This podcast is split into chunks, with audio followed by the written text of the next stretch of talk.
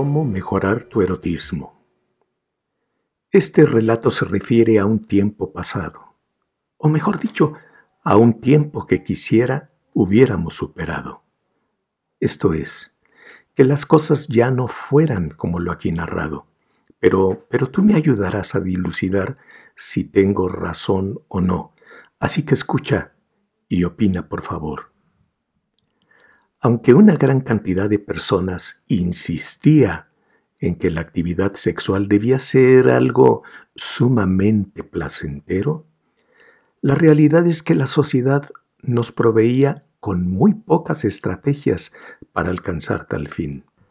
La socialización impartida a la inmensa mayoría de los varones de sociedades como la nuestra enfatizaba que debía ser un individuo a quien solo le atrajeran las personas del otro sexo.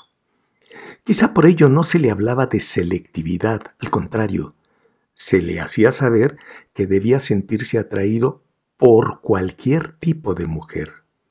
Jamás se le dijo que procurara el disfrute de la otra persona, nada de eso. Más temprano que tarde introyectaba que lo importante era penetrar y, por supuesto, eyacular. Por otro lado, puede afirmarse que a la mujer el tema de la sexualidad le estaba vedado y se consideraba de mal gusto que insinuara algún interés por el mismo. Como bien sabemos, los factores adquiridos en los primeros años de nuestra existencia repercuten en nuestras actuaciones y querámoslo o no, también se manifiestan a la hora de tener relaciones sexuales. Describo a continuación una serie de estereotipos masculinos que existían y me permitirán desarrollar el tema. 1 el funcionalista. Para el sujeto que se hallaba en la parte superior de esa escala erótica, cada experiencia sexual se presentaba como una magnífica oportunidad donde demostrar su potencia.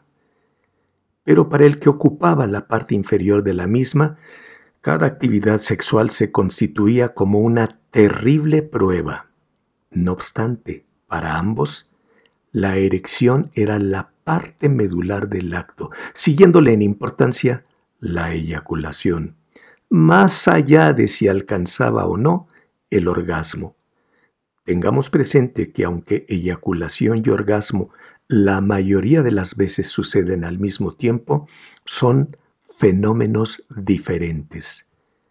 Queda claro que lo fundamental era el adecuado funcionamiento y la erección era la prueba máxima de masculinidad. De ahí que muchos hombres parafraseaban a René Descartes diciendo, se me para, luego existo. El no tener la erección hacía que el individuo se sintiera humillado y poco hombre. 2. El focal a veces se detenía en una región corporal específica, casi siempre la misma, ignorando el resto. Pechos, nalgas y genitales eran las áreas donde con mayor frecuencia concentraba su atención.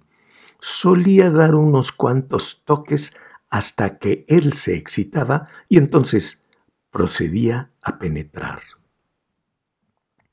3. El gran pretencioso. Es el que afirmaba conocer, incluso mejor que su propia compañera, las caricias idóneas para excitarla y llevarla al orgasmo. Si ella se atrevía a decirle que prefería otras distintas, intentaba convencerla de que nada sabía al respecto, o se retiraba indignado y ofendido por no apreciar sus esfuerzos. 4. El gaucho veloz. Para este varón, lo más significativo era responder de inmediato. Por lo general tenían una erección instantánea, seguida de una no menos rápida eyaculación. Desde el punto de vista reproductivo, actuar de ese modo se constituía como una ventaja, pero para su pareja, que posiblemente buscaba placer, las altas y cotidianas velocidades solo significaban malestares, frustraciones y a la larga resentimientos. 5. El insaciable. Estaba convencido de que su apetito sexual era el idóneo. Desde tiempos inmemoriales, la inmensa mayoría de la gente ha creído que los varones son quienes tienen mayor deseo sexual. En la actualidad, y aún antes de la pandemia, cada día son más las parejas donde las quejas en torno a las pocas relaciones sexuales son emitidas hmm, por las mujeres. El no aceptar que mi compañera tenga un mayor grado de deseo que el mío origina una gran incomodidad en vista de que no encaja en lo estipulado por la sociedad y puede llevarme a que la acuse al menos de... no, ninfómana. 6. Bigman o el hombre Big aseguraba que no sabía fallar. No obstante, ante la más leve modificación de su rutina amatoria, este varón experimentaba algo de miedo y en el supuesto de que las modificaciones aumentaran o hubiera insinuaciones inesperadas, el miedo se transformaba en pánico. 7. El torero. Para este individuo la relación sexual se dividía en tres tercios. En el primero daba unas cuantas caricias y de inmediato llamaba a los picadores. Esto es, en el segundo tercio acontecían la penetración y la eyaculación.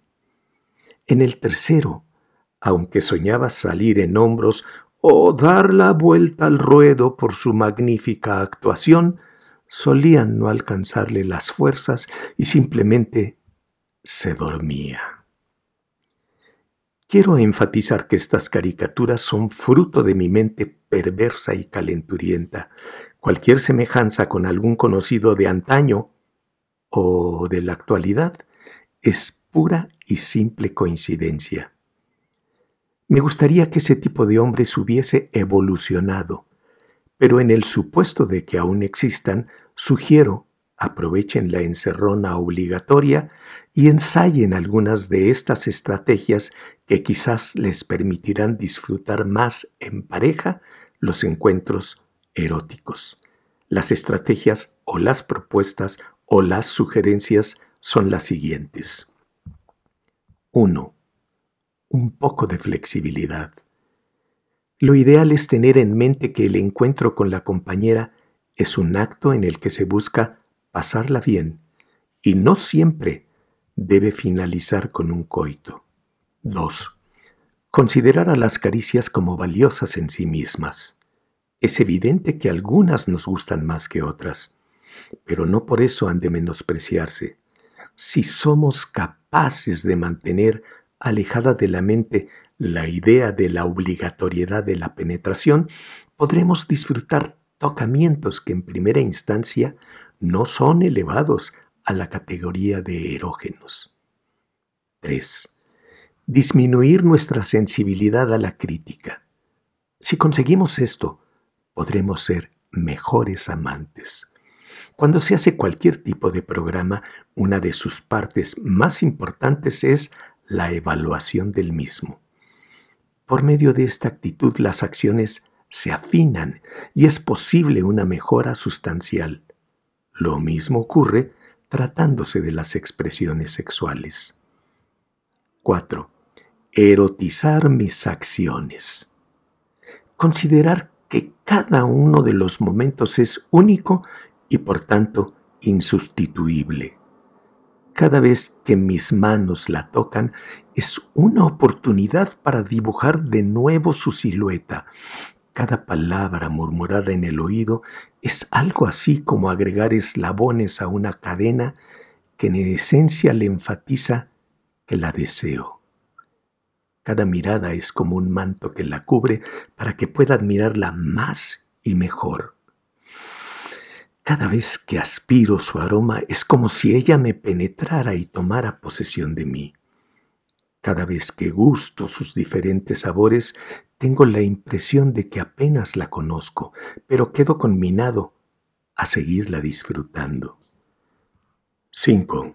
Jugar con picardía. El acto sexual puede ser serio porque implica sobre todo acuerdo pero no tiene por qué ser solemne y mucho menos acartonado. Se vale divertirse, variar, inventar y olvidarnos del sale pan con lo mismo. 6.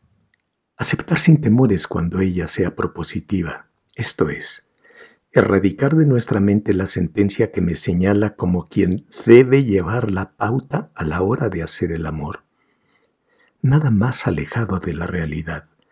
Esta es una actividad compartida que se enriquece en la medida en que ambos contribuyen con su imaginación y creatividad. 7.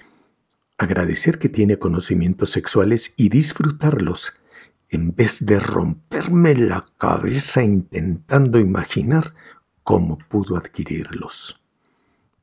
8 saber que ella no es una posesión mía, a la que puedo usar cuando se me dé la gana. Mi pareja, mi pareja es un ser humano con el cual no siempre habrá coincidencias, pero cuando ella accede a mis peticiones, lo correcto es actuar en consecuencia. 9. Ella tiene derecho al placer sexual.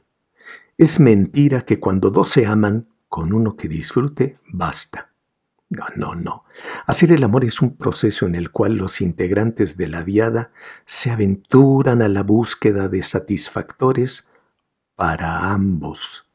El placer se percibe a lo largo del acto y seguramente después del mismo. 10. Nada de cumplir.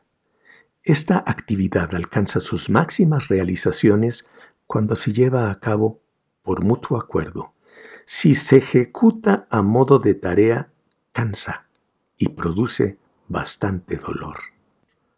11. Olvidarse del orgasmo al mismo tiempo. Las modas cambian a cada rato. Primero dijeron que las mujeres no disfrutaban y por lo tanto el hombre se centraba en su propio placer. Después se mencionó que podían llegar a un orgasmo o a muchos dependiendo de la pericia del varón. Más adelante alguien sentenció que alcanzar el clímax al unísono es la máxima experiencia. La realidad es que el orgasmo es un disfrute individual, durante el cual uno tiende a aislarse del mundo. Me parece que lo ideal es colaborar para que ambos disfruten en vez de empecinarse en sincronizar los cronómetros ya que eso suele ser un distractor capaz de producir frustraciones. Quiero finalizar señalando que menciono los cambios que a mi juicio requerimos los varones, pero me parece que ambos miembros de la pareja tienen que poner de su parte para elevar el grado de disfrute y concientizar que el erotismo no solo está presente en las cercanías del lecho, en la medida que me muestre atento e interesado por mi pareja, ella me corresponderá. Siempre será bienvenida a esa señal indicadora de que no solo la amo, sino que la deseo. Jamás se cansará de escuchar frases tiernas, afectuosas y por supuesto también apasionadas. Despleguemos todas las estrategias necesarias para cumplir con aquella sentencia que nos ubica como el animal más erótico. Aprovechemos todos los recursos con los que contamos para alejarnos de esa añeja tendencia al sufrimiento. Disfrutemos cada instante al máximo, sabiendo que el placer sexual no es algo malo y puede incrementarse en la medida que lo compartamos con nuestra pareja.